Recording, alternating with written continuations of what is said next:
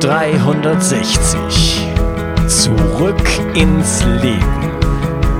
Komm mit mir auf eine Reise. Eine Reise zu mehr Energie und fantastischer Gesundheit. Ich möchte dir das Wissen und den Mut vermitteln, den ich gebraucht hätte, als ich ganz unten war. Dabei will ich dir helfen, wieder richtig in deine Energie zu kommen. Zurück ins Leben. Hallo ihr Lieben und herzlich willkommen zu Bio 360 Zurück ins Leben. Das ist der zweite Teil von meinem Interview mit Jens Frese. Und wir unterhalten uns über die Paleoernährung.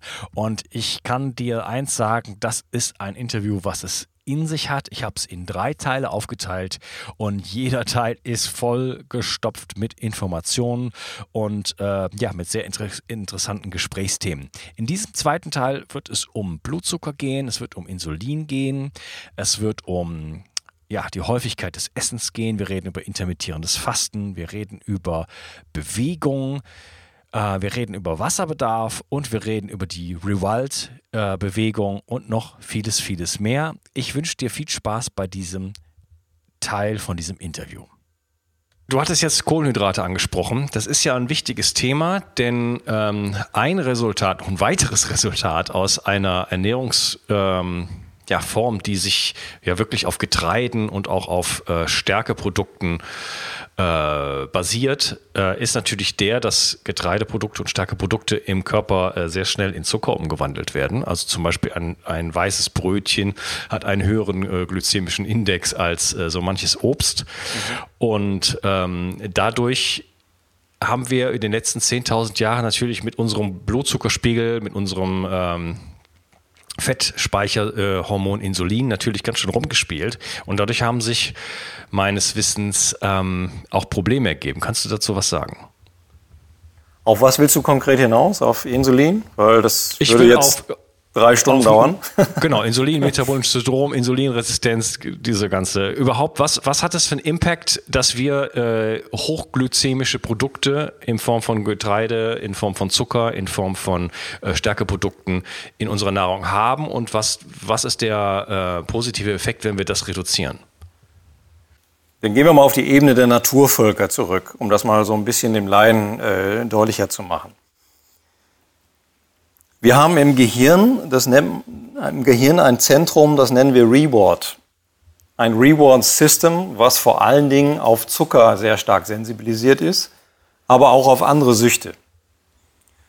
So, Zuckersucht ist ja noch gar nicht wirklich als Sucht anerkannt. Ja, wir kennen Alkoholsucht, wir kennen äh, Rauchen, wir kennen all diese ganzen Themen, aber Zuckersucht ist noch nicht wirklich in den Köpfen der Menschen. Wenn wir uns die Naturvölker angucken und so eine Art Hitliste der beliebtesten Nahrungsmittel aufstellen würden, dann würdest du ein Nahrungsmittel dort oben sowohl bei Frauen als bei Männern als auch bei allen Naturvölkern, die in der Lage sind, dieses Nahrungsmittel zu finden und sich zu besorgen, würdest du an Nummer eins sehen. Und das ist Honig. Mhm. Honig enthält ungefähr 40, 42 Prozent Glucose, enthält gleiche Menge etwa Fructose, dann sind da noch ein paar äh, Vitamine, Mineralstoffe dabei, aber im Grunde ähnelt es sehr stark unserem Haushaltszucker. Ja? Mhm. Und wenn es evolutionär angelegt ist, dass jeder Mensch, und das sieht man bei Kleinkindern, Kleinkinder, die noch nichts gelernt haben, was wollen die essen? Die würden am liebsten ständig Süßigkeiten essen wollen. Man sieht also, dass das in unserem Gehirn verankert ist, dass immer dann, wenn du in der Lage bist, äh, hochglykämische Nahrung in der Natur zu finden, ja, dass du die Jagd einstellst. So, das passiert bei Naturvölkern auch. Wenn die in der Lage sind, äh, irgendwo eine Honigwabe von einem Baum im Amazonas irgendwo zu sich zu besorgen, dann macht es für die nur noch wenig Sinn, irgendeinem Tier hin, tagelang hinterher zu jagen. Ja? Das heißt mit anderen Worten, es ist erstmal evolutionär angelegt, dass wir Zucker essen wollen, weil Zucker, in diesem Fall Glucose und Fructose, in der Natur relativ rar sind. Das hängt auch wieder mit der Saison zusammen. Manche, äh, also wie du erwähnt hast, Mangos oder andere Obstsorten sind in bestimmten Zeiten reif und bringen dann sehr viel Glucose und Fructose. Und die Fructose hat immer uns das Überleben eigentlich gesichert, weil in dem Moment, wo Fructose verfügbar war, haben wir sehr, sehr viel Fructose gegessen, um uns insofern den, den, den Winterspeck anzufuttern für, für eine lange Zeit der Dürre. Also entweder der Trockenzeit oder einer Kälteperiode. Und wer am meisten Fett speichern konnte, der hatte das beste, also die beste Überlebenschance. Mhm. So, das heißt, es ist ein evolutionärer Mechanismus, der nicht auf Glucose, sondern auf Fructose bezogen sehr viel Fett speichern kann. So, und der Irrglaube der Diabetologie, also der äh, Diabetesforschung, war lange, lange Zeit, dass die, dass die Diabetologen gedacht haben, dass Fructose äh, sinnvoll für Diabetiker wäre, weil es den Insulinspiegel nicht anhebt. Ja? Das ist zwar richtig, aber was man bis, ich sage mal, 2010, 2011 äh, nicht verstanden hatte, war, dass Fructose eben sofort in Fett umgewandelt wird. Mhm. So, und damit sind die Jungs da immer fetter geworden und äh, ja, haben sich dadurch andere gesundheitliche Probleme wie kardiovaskuläre Erkrankungen und so weiter ins Haus geholt. So, das ist dann 2011 äh, so evident gewesen, dass man gesagt hat, okay, wir müssen jetzt die Empfehlungen rausnehmen. Ich glaube, seit 2011 darf man nicht mehr sagen, dass Fructose eine ja, alternative Süßkraft für den Diabetiker ist.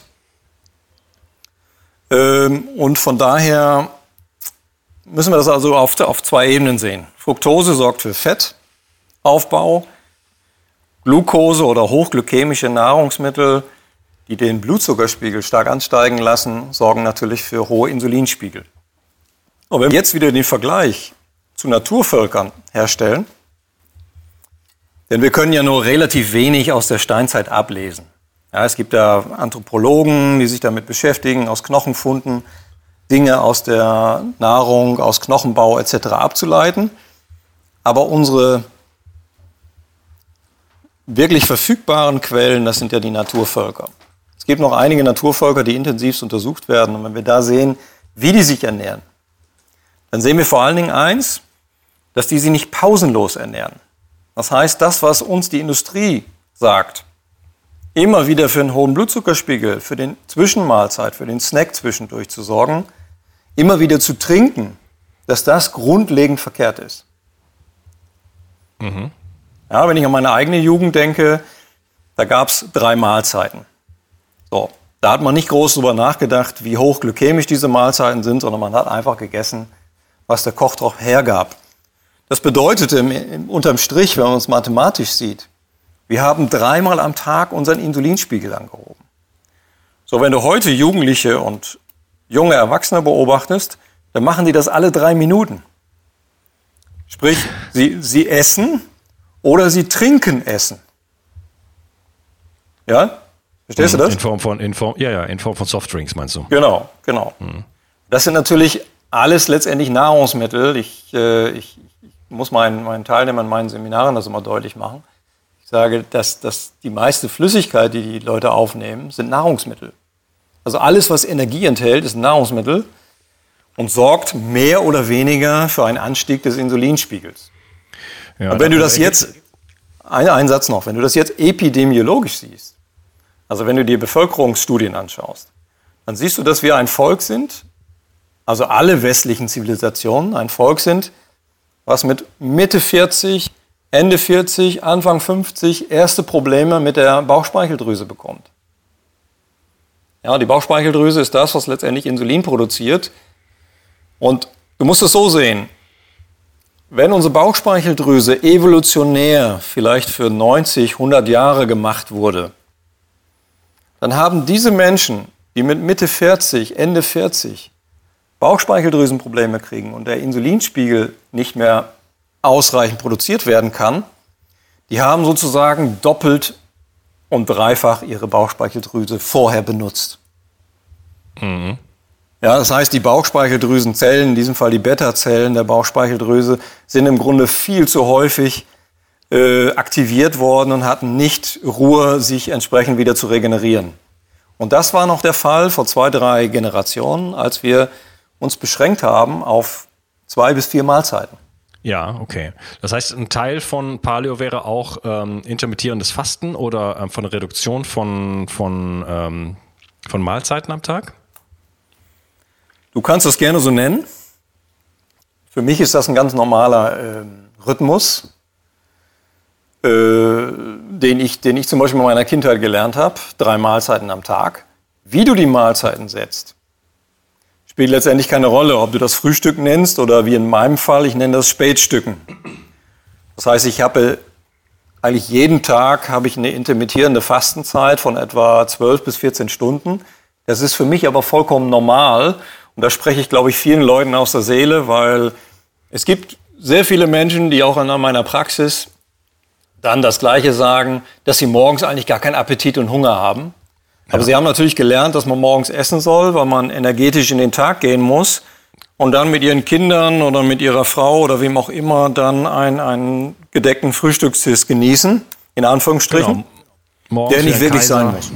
Genau, genau. Das Morgens sind diese ganz, mittags wie ein König und abends wie ein Bettelmann. Hm. Das sind diese ganz alten Ernährungsweisheiten. Die sind aber leider nicht steinzeitlich alt, sondern die kommen aus der, aus der Kriegszeit äh, aus der Nachkriegszeit, wo die Deutsche Gesellschaft für Ernährung sich äh, entwickelt hat. Und diese Regeln, die sind jetzt vor ein paar Monaten noch mal ein bisschen überarbeitet worden, aber diese Regeln, die passen überhaupt nicht mit der Lebenswirklichkeit zusammen. Mhm. Ja, oder, oder kommt das vielleicht auch aus einer Zeit, wo man einfach noch irgendwie 16 Stunden auf dem Feld gearbeitet hat? Wo man dann mit einem guten Frühstück dann doch vielleicht besser da stand? Frage. Ja, das ist ja das, was ich jetzt gerade versucht habe zu erwähnen, nämlich äh, dass diese, diese Regeln, die heute immer noch mehr oder weniger Gültigkeit haben, dass die kurz nach dem Weltkrieg äh, erstellt wurden. Und da haben die Leute in Schutt und Asche gelebt und haben körperlich gearbeitet. So, und das sieht man zum Beispiel an der Herzinfarktrate. Die ist damals äh, runtergegangen bis ungefähr in die 60er Jahre hinein. Und in den 60er Jahren ist die Herzinfarktrate dann wieder hochgegangen, weil plötzlich Kühlschrank, Haushaltsgeräte, moderne Büros und so weiter etabliert wurden. Mhm, verstehe.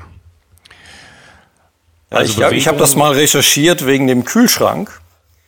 Der ist natürlich, ja, letztendlich ist das ein, ein, sehr, sehr einschneidendes Ereignis gewesen, weil man hat den Kühlschrank irgendwie so in den 20er Jahren entwickelt, erfunden. Aber bis dann jeder Otto Normalverbraucher einen Kühlschrank in seinem Haus hatte, hat das ungefähr bis in die 60er Jahre gedauert. So manche erst in den 70er Jahren, das heißt so seit 40, 50 Jahren hat jeder Haushalt einen Kühlschrank. Und der Kühlschrank ist eigentlich so unser metabolisches Todesurteil gewesen, weil ab da haben wir angefangen, metabolische Erkrankungen zu bekommen. Ja, wieso? Ja, weil du erstmals natürlich äh, Vorratshaltung äh, in diesem Maß einführen konntest. Und du warst in der Lage, dich sozusagen jederzeit zu ernähren. Okay, also die, die Omnipräsenz dieses äh, in, in, der Mitte des Wohnbereiches quasi oder in der Küche, wo man sich auch viel auffällt, äh, einfach jederzeit äh, Nahrung zur Verfügung zu haben, hat uns ähm, metabolische Probleme eingebracht. Ja, du kannst es natürlich auch korrelieren mit der Wegstrecke. Ja? Das heißt, ähm, die Wege zur Nahrung wurden immer kürzer. Ja. Die werden ja heute immer noch immer weiter kürzer. Das heißt, wir drücken heute irgendeine App, drücken auf zwei Knöpfe und dann zehn Minuten später, will ich nicht sagen, aber 30 Minuten später ist die Pizza vor der Tür. Mhm. Das hat es jetzt vor 10, 15 Jahren auch schon gegeben. Da musste man noch anrufen, musste noch zum Telefon laufen. Heute hat man das Handy ja überall neben sich liegen. Ähm, das heißt, ich will damit sagen, die Meter wurden immer weiter abgekürzt. Und das sieht man auch zum Beispiel bei anthropologischen Studien. Es kam jetzt gerade wieder eine neue Studie raus vor, vor einem Jahr, die gezeigt hat, wie wenig wir uns nur noch für Nahrung bewegen. Mhm. So, das heißt, das, das, das, Verhältnis von Kalorienaufnahme und Kalorienverbrauch stimmt einfach nicht mehr. Und deshalb brauchen wir heute Fitnessclubs. Ähm, wir haben ungefähr, lass mich nicht lügen, aber so 10 Millionen Fitnessmitgliedschaften in Deutschland. Wow. Das hört sich relativ viel an, aber die Studie, die belegt, wie viele Leute tatsächlich trainieren, die gibt es noch nicht. okay. Ja, das heißt, ich, ich versuche jetzt gerade selber mal jemanden zu finden, der eine Masterthesis oder eine die, Diplomarbeit ist es ja nicht mehr, aber eine Doktorarbeit darüber schreibt, wie viele Leute tatsächlich in den Clubs trainieren und in den Vereinen. Denn ich habe das stark das Gefühl, da ich mich sehr viel im Sport ja auch bewege, dass wir immer extremer werden, immer amerikanischer werden. Es gibt eine steigende Rate von Menschen, die sich gar nicht mehr bewegt. Und es gibt immer mehr positiv Bekloppte, sage ich mal, die, die Triathlon machen, die jeden Tag ins, ins, ins Gym gehen und Workout betreiben, also die Leistungssport machen. So, und da driftet wie in allen Bereichen der Gesellschaft äh, das immer mehr aus der Mitte heraus und äh, wir haben eigentlich nur noch Junkies, entweder Fitness-Junkies oder Zucker-Junkies. Bewegung äh, ist heute Mangelware und äh, das wäre ein Teil der Empfehlung für einen paläolithischen Lifestyle, wieder mehr Bewegung ins Leben zu bringen. Ja, ich gehe einen Schritt weiter. Ich habe äh, ich hab so die These, dass man sich sein Essen besorgen muss. Sprich, der Energieverbrauch kommt vor der Energieaufnahme. Mit anderen ja. Worten, der erste Teil des Tages sollte eigentlich Bewegung sein und der zweite sollte dann die Wiederauffüllung der, der Speicher sein und nicht andersherum. Ja, wir haben gelernt, dass wir erst frühstücken, um uns dann nicht mehr zu bewegen und ich drehe den Spieß um und sage, wir müssen uns erst bewegen, bevor wir überhaupt das Belohnungszentrum aktivieren dürfen, um dann wieder Nahrung aufzunehmen. Ja, man hat ja auch entgegen vielleicht der, der, Intu, der Intuition, sag ich mal, ähm, eigentlich mehr Energie, wenn man nicht isst. Also ich praktiziere intermittierendes Fasten täglich und ähm, habe überhaupt keine Energieprobleme in der ersten Tageshälfte, sondern ganz im Gegenteil. Es ist ja auch so, dass, also wenn man zum Beispiel im Löwen zum Beispiel äh, beobachtet, dann sieht man, dass der erst dann äh, anfängt, auf die Jagd zu gehen, wenn er wirklich Hunger hat. Und dass er dann auch natürlich ähm, eine Menge Energie hat, um, äh, um diese Jagd halt aufzunehmen. Und in dem Moment, wo er sich vollgefressen hat, hat er keine Energie mehr und liegt dann tagelang irgendwo im Schatten rum. Ja, klar. Das sieht man in der Tierwelt überall. Wenn du jetzt mir fällt gerade ein Beispiel ein, man hat in den 80er Jahren mal eine Umweltkonferenz gemacht. Und da wurden Amazonas-Indianer, die noch nie in der Zivilisation waren, wurden nach New York gefahren oder geflogen. Und die sind dann durch den Central Park spaziert. Und dann haben sie ihre Betreuer gefragt, sag mal, was machen die Leute eigentlich hier? Was gibt es denn hier überhaupt zu jagen? Das heißt, sie sind, äh, haben viele Jogger gesehen und haben sich die Frage gestellt, warum machen die das? Ja, das hat ziemlich deutlich gezeigt, worüber wir reden, nämlich es muss ja einen, einen, einen physiologischen Sinn haben, es muss einen physiologischen Nutzen haben. Es gibt wenige Menschen in unseren Breiten, die, die eine Urmotivation für Bewegung haben. Das sind dann die Leute, die studieren Sport, die machen eine Fitnesstrainerausbildung oder die, äh, die gehen ins Fitnessstudio täglich. Ja, die muss man auch nicht motivieren, die sind immer motiviert. Aber die Urmotivation für Bewegung ist und bleibt Nahrungssuche und die Suche nach Wasser. Und die ist ganz tief im Gehirn verankert. Und deshalb ähm, plädiere ich dafür, eben morgens den Tag nicht mit Essen und Trinken zu beginnen, sondern mit Bewegung, um diese Urmotivation wieder ja, zu reaktivieren, zu rekultivieren und das auch wieder kennenzulernen. Aber mhm. wenn ich jetzt mit Sportlern arbeite, ich habe einige äh, Top-Leistungssportler in meiner Betreuung, dann sieht man sowohl bei den, den Supersportlern als auch bei denen, die sich täglich mit, mit Sport beschäftigen, dass die alle eine gewisse Urangst haben. Und das ist die Urangst vor, vor dieser, dieser Hyper, äh, Hypoglykämie, also dieser Unterzuckerung. Mhm. Ja, die in Wahrheit eigentlich eine Neuroglykopenie ist. Also eine Unterzuckerung des Nervensystems. Ja? Und diese Unterzuckerung, die haben aber nur Menschen, die metabolisch unflexibel sind. Genau. Ja, das habe ich gerade in einem meiner, meiner Publikationen äh, versucht zu erklären. dass wenn du in der Lage bist, und das ist nicht der Mensch, sondern das ist dein Gehirn, wenn dein Gehirn in der Lage ist, in Sekunden umzuschalten von Zucker auf zum Beispiel Ketonstoffwechsel, dann würdest du es gar nicht merken, dass du ein Energiedefizit bekommst. Ja? Und das passiert dir dann, wenn du dein Gehirn abgewöhnst, äh, mit Zucker versorgt zu werden. Also wenn es in der Lage ist, auch wieder Ketone zu verbrennen, das hättest du dann ja am frühen Morgen, wenn du auf dein Frühstück verzichten würdest. Ja? Dann würdest du Ketone produzieren, dein Gehirn wäre befriedigt und du hättest überhaupt keine, kein, kein, kein Bedürfnis, jetzt irgendwie eine, eine kohlenhydratlastige Mahlzeit aufzunehmen. Hm. Deswegen sagen Forscher auch äh, inzwischen, man muss nicht Low Carb betreiben, sondern man muss sein Gehirn neu trainieren. Retrain your brain. Nachvollziehbar? Ja, durch, ja auf jeden Fall. Durch, äh, durch intermittierendes Fasten oder Fasten oder wodurch? Ja, das ist das, was, was da am Ende dann bei rauskommt. Ne? Du kannst Menschen, die gewohnt sind, alle zwei Stunden Zucker aufzunehmen, kannst du nicht binnen, ich sag mal, zwei Tagen auf intermittierendes Fasten bringen. Du musst das langsam, aber sicher musst du die Leute ranführen. Das geht relativ schnell. Meiner Erfahrung nach sind das ungefähr vier bis sechs Wochen, bis sich das Gehirn daran gewöhnt hat, bis du dann tatsächlich auch dieses intermittierende Fastenprotokoll von, ja, das klassische ist etwa zwölf bis 16 Stunden am Tag nicht essen. Es gibt aber viele unterschiedliche äh, intermittierende Fastenprotokolle und ich würde auch nicht empfehlen, immer nur eins zu machen, also nicht immer das gleiche, sondern das auch immer wieder zu wechseln.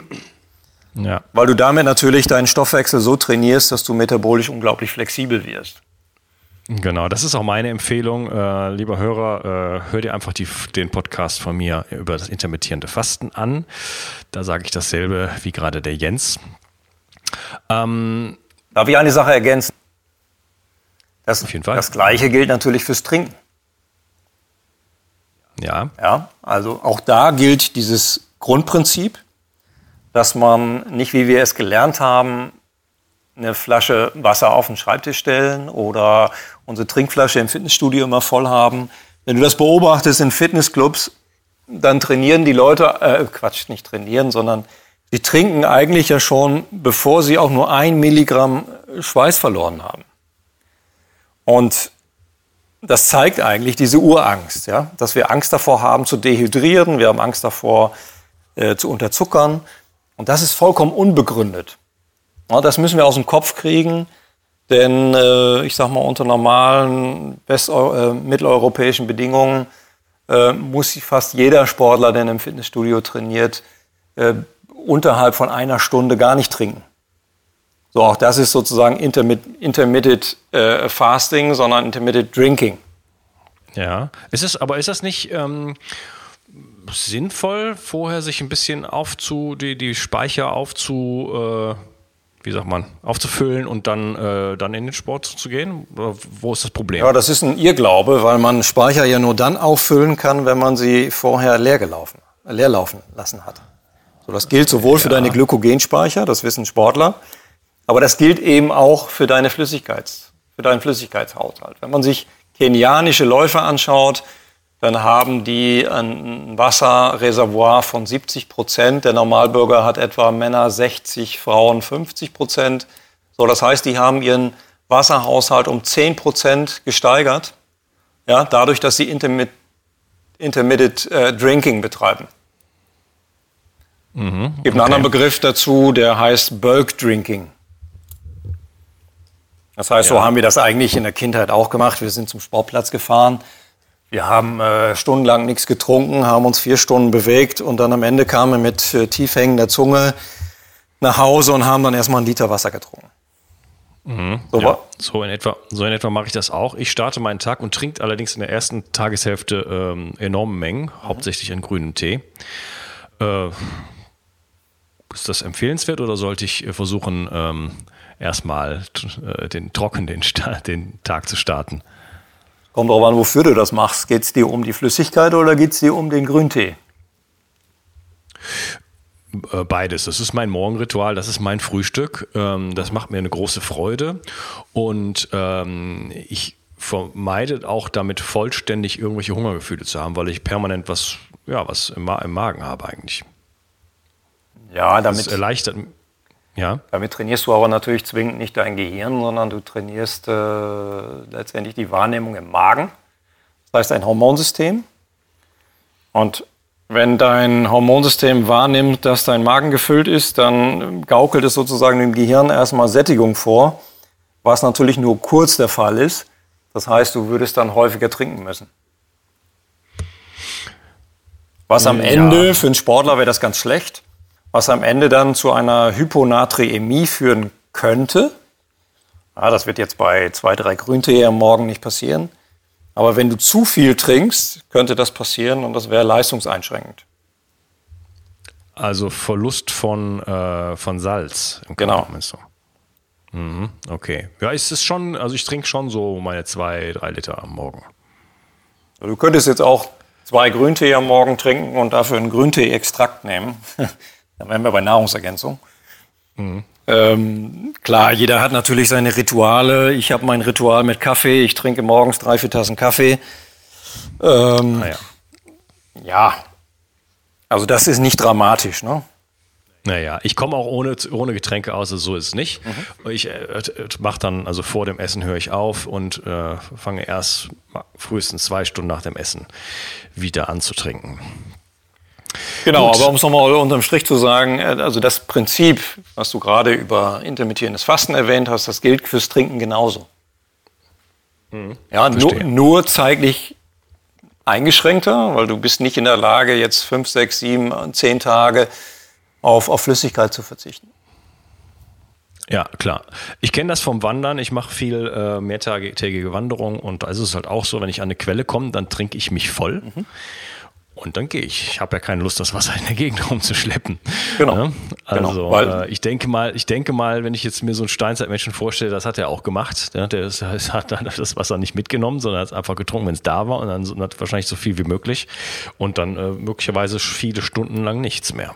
Ja, dann bist du wieder bei Paleo. Auch das ist natürlich evolutionär, weil wer hat denn in der Steinzeit gewusst, wann du an die nächste Wasserstelle kommst, wann du an den nächsten Baum kommst, wann du die nächsten Moorrüben findest?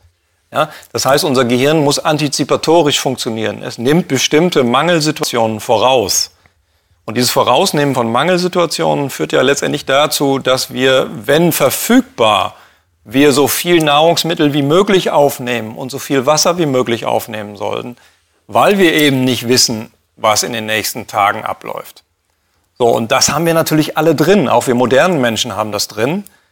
Dadurch, dass wir ähm, Flüssigkeit und Nahrung immer verfügbar haben, haben wir sozusagen eine Mismatch, wie man in der, in der Wissenschaft sagt. Auf der einen Seite haben wir unsere steinzeitlichen Regulationsmechanismen auf der anderen Seite haben wir die ständige Verfügbarkeit. So würde man jetzt Laien Empfehlungen geben, um so ein bisschen in diese Richtung Paleo zu kommen, dann würde man sagen, okay, dann musst du deinen Kühlschrank nicht pausenlos füllen. Dann lass dir nicht immer Wasser, Cola, Getränke, wie auch immer, in, in den Vorratshaltungen in den Keller liefern, sondern dann sorge dafür, dass du dir für die Nahrung, dass du dich dafür auch immer bewegen musst. Mhm. Das, äh, was, wie ist, was wären da deine konkrete Empfehlung? Also wenn ich mich für die Nahrung bewege, ich glaube nicht, dass wir jetzt das als großflächige Empfehlung raushauen können, äh, geh in den Wald und sammel Nüsse und jage das Tier, sondern äh, wie kann man das jetzt als Städter in der, ja, nee, ich, ich kenne Leute, die machen das. Das ist, das ist diese Rewild Yourself Bewegung und so weiter.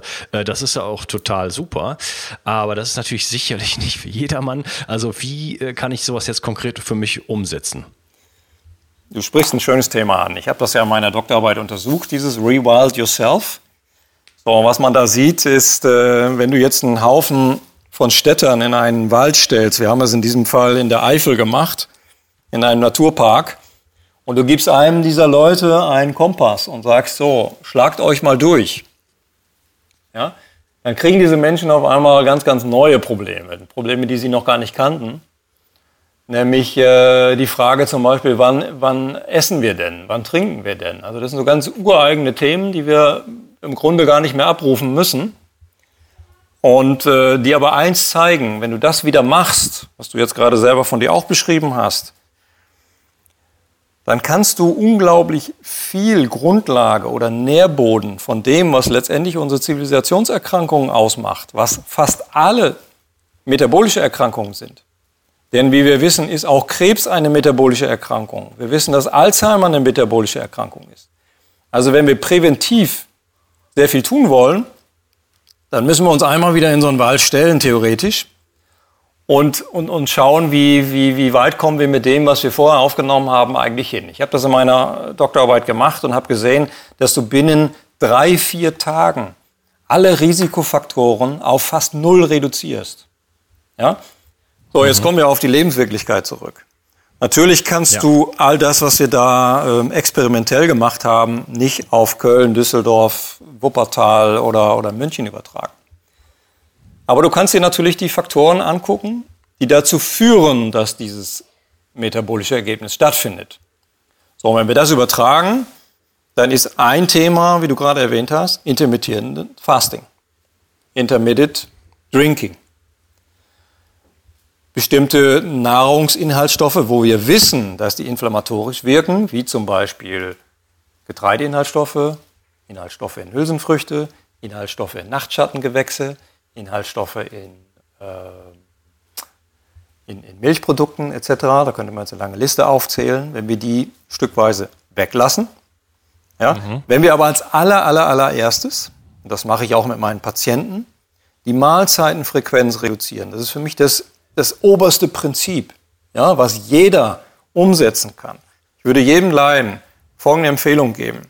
Bevor du dich mit all diesen wissenschaftlichen Hintergründen zum Thema Getreide, Milch, Hülsenfrüchte, was auch immer beschäftigst, ja, beschäftige dich erstmal mit einer einzigen Sache. Und das ist, schreibe dir oder notiere dir, wie häufig du am Tag Energie aufnimmst.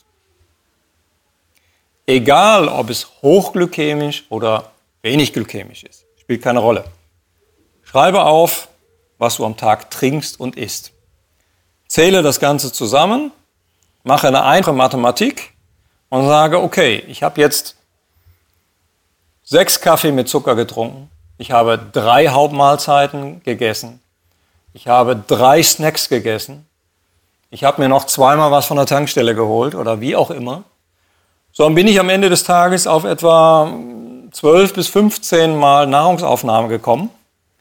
So, und wenn du diese Nahrungsaufnahme auf ich sag mal, drei bis fünf reduzieren kannst, reduzierst du dein Übergewichtsrisiko, dein Diabetesrisiko, dein Alzheimer-Risiko um mehr als 100 Prozent. So, das ist eine ganz einfache Geschichte, die kann jeder morgen umsetzen. Aber, ja, und aber, kostet kein Pfennig. Kostet kein Pfennig, aber, wie ich eingangs sagte, wir haben ein Reward-System im Gehirn. Und dieses Gehirn dieser Gehirnareal erinnert sich an das, was es an Dosis bekommen hast. Das sage ich auch gerne in Kursen. Wenn du jetzt einem Alkoholiker den Alkohol wegnimmst, dann musst du ihn in die Klinik verfrachten und unter ja, klinischen Bedingungen betreuen, weil sonst tickt dieser Mensch aus. So, dieser kalte Entzug, den musst du sozusagen mit Energie auch machen. Wobei bei Energie können wir das eben langsam, aber sicher ausschleichen, wie man das mit manchen Medikamenten auch macht. Sprich, du gehst von 15 Mahlzeiten auf 12 runter. Woche 2. Du gehst auf 10 runter. Woche 3. Du gehst auf meinetwegen 7 runter. Woche 4 und so weiter. Bis du letztendlich bei, ich sag mal, 5 Mahlzeiten am Tag landest.